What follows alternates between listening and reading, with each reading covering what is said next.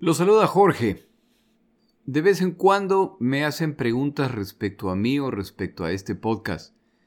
El día de hoy quiero tomar unos minutos de su tiempo para compartir un poco de mi historia y sobre todo la historia de este podcast. Empezamos con lo básico.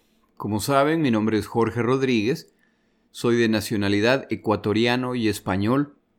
Crecí en el Ecuador y ahora vivo en los Estados Unidos de América desde hace casi 20 años. Mi esposa, la diseñadora de los jarros, se llama Corina. Tenemos tres hijos, dos perros, dos gatas y una hipoteca. Para quienes les llaman la atención los títulos, soy psicólogo organizacional y tengo una maestría en gerencia de recursos humanos. Esta maestría es la razón por la que vinimos a los Estados Unidos de América. Ejerzo mi profesión desde hace algunas décadas y trabajo para una compañía que respeto y quiero. Este podcast nace tal vez como resultado de una crisis de relevancia. Como tengo 53 años, esto se graba en el año 2020, en cierto momento me pongo a pensar en la vida y sus rutinas y me doy cuenta de que un día me jubilaré y entonces seré recordado o no por mi trabajo por mi profesión o por simplemente ser un ciudadano decente, lo que no tiene nada de malo. La inquietud entonces nace respecto a si tiene sentido crear algo fuera de mi área profesional. Pensando en este tema, se me vinieron a la mente los podcasts en inglés respecto a la Segunda Guerra Mundial que he escuchado y que he disfrutado. Aquí un comercial que nadie me ha pedido. Hay un excelente podcast en inglés de un señor llamado Ray Harris Jr. Es muy detallado, se llama The History of World War II y lleva ya más de 300 episodios y recién va en el año 1942. En fin, le comenté esta idea a mi esposa y para Navidad del año pasado me regaló un libro llamado Cómo crear un podcast sin tener conocimientos técnicos. No sé qué me habrá querido decir, pero el libro fue muy claro y me dio una lista de lo que necesitaba. Así, poco a poco, compré un micrófono, audífonos, instalé los programas necesarios, busqué la música y empezó a madurar esta idea. A inicios de marzo de este año grabé el primer episodio, es decir, la introducción lo grabo unas pocas semanas antes de que nos caiga a todos la condena de arresto domiciliario obligatorio en la que nos encontramos. ¿Quién iba a pensar que estaba lanzando un proyecto que me ayudaría a mantener mi sanidad mental al concentrarme en una vastísima tarea que requiere muchas horas de mis fines de semana y noches? Mi amada esposa, como siempre, me sigue la corriente y me anima. Jugaron también un papel fundamental mi hermano Milton y mi primo Rodrigo, quienes escucharon la introducción y mandaron sus críticas. Y así un día, a inicios de marzo, grabo la introducción al podcast. Recuerdo el día que vi el primer episodio en SoundCloud. Era emocionante verlo ahí, donde quiera que sea ahí. Ya estaba listo en caso de que alguien quisiera escucharlo. Recuerdo la emoción cuando la introducción fue escuchada por sexta vez. La sexta vez fue muy especial para mí ya que, si soy muy honesto, las primeras cinco veces fui yo mismo. Me gustaba y no me gustaba. Le añadiría esto o le quitaría aquello. En fin, ya estaba ahí. Recuerdo la emoción cuando los episodios llegaron a 100 escuchas, cuando llegaron a mil, cuando la introducción llegó a mil escuchas.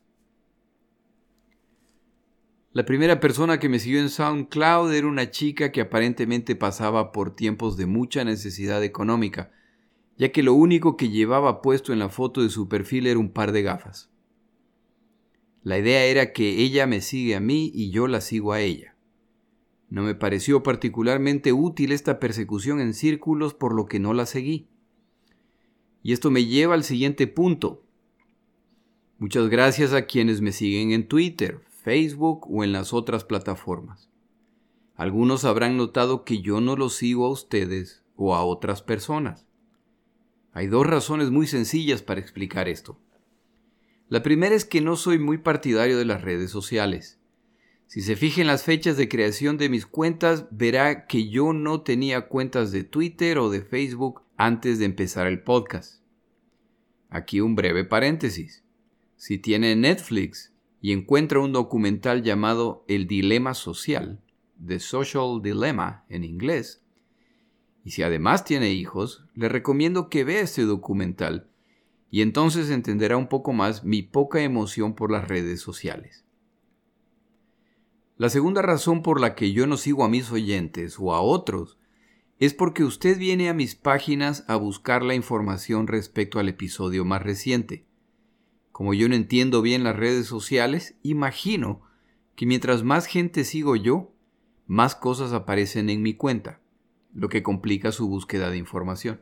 Si usted considera las cuentas en redes sociales o en la página web útiles, tiene que agradecérselo a mi primo Rodrigo, desde que le conté la idea del podcast no me deja en paz.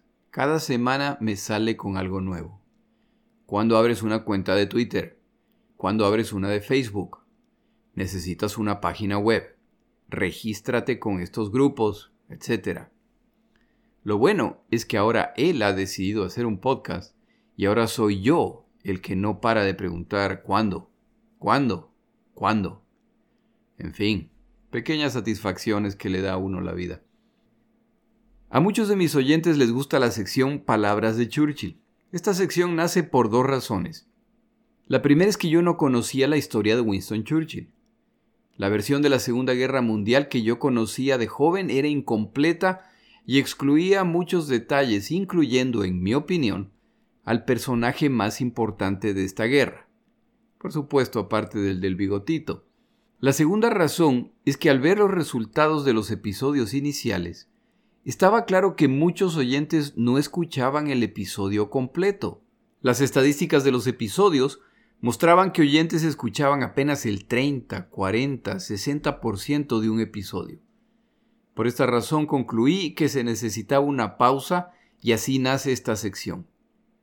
Me alegra haberla incluido, aunque mi razón para crearla resultó injustificada sobre todo al ver mi propia historia escuchando podcast.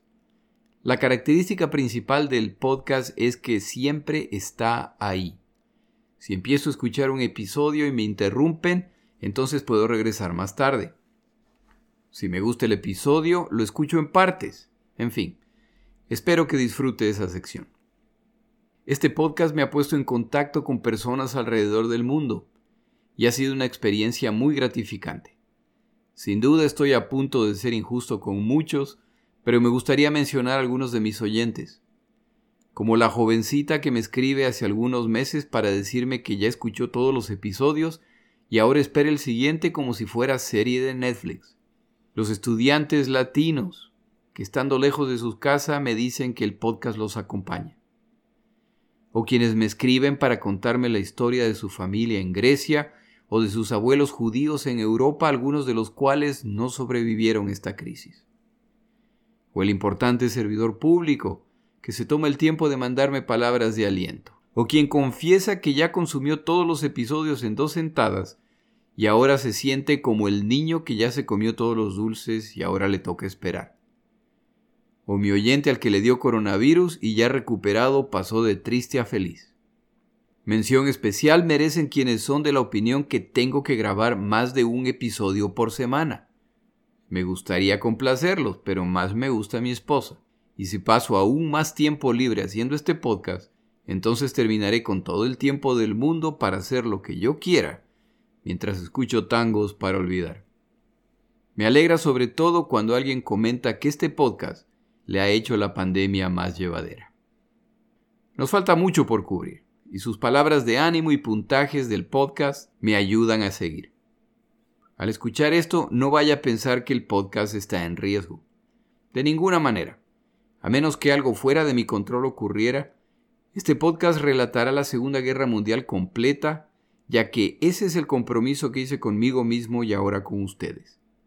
Planeo hacer el podcast más completo respecto a la Segunda Guerra Mundial en el idioma español. Inicialmente imaginé este esfuerzo como 40 o 50 episodios. Esa idea ha ido evolucionando y ahora parece más acertado pensar en 90 episodios. No me escuchará referirme a mi podcast en términos de mejor o peor, ya que esas categorías siempre serán subjetivas. Planeo cubrir la mayor parte de los eventos, entiendo que al ser esto una guerra global no es posible hablar de todo lo ocurrido. Un comentario final respecto al contenido. Es importante para mí que mis oyentes sepan que en algunos de estos temas yo les llevo apenas unas pocas horas de ventaja en cuanto al conocimiento. Ni soy ni nunca he pretendido presentarme como un experto en la Segunda Guerra Mundial. Hay semanas en que aprendo respecto a estos temas que no conocía solamente para poder crear un episodio que valga la pena. Como mencioné antes, vivo en los Estados Unidos de América, pero la maravilla de la tecnología hace que mi ubicación geográfica sea irrelevante. Una soñadora en cualquier país podría fácilmente crear lo mismo que yo he creado. Las herramientas tecnológicas existentes están disponibles en cualquier país y muchas veces son gratis o muy baratas. Los animo, donde quiera que se encuentren.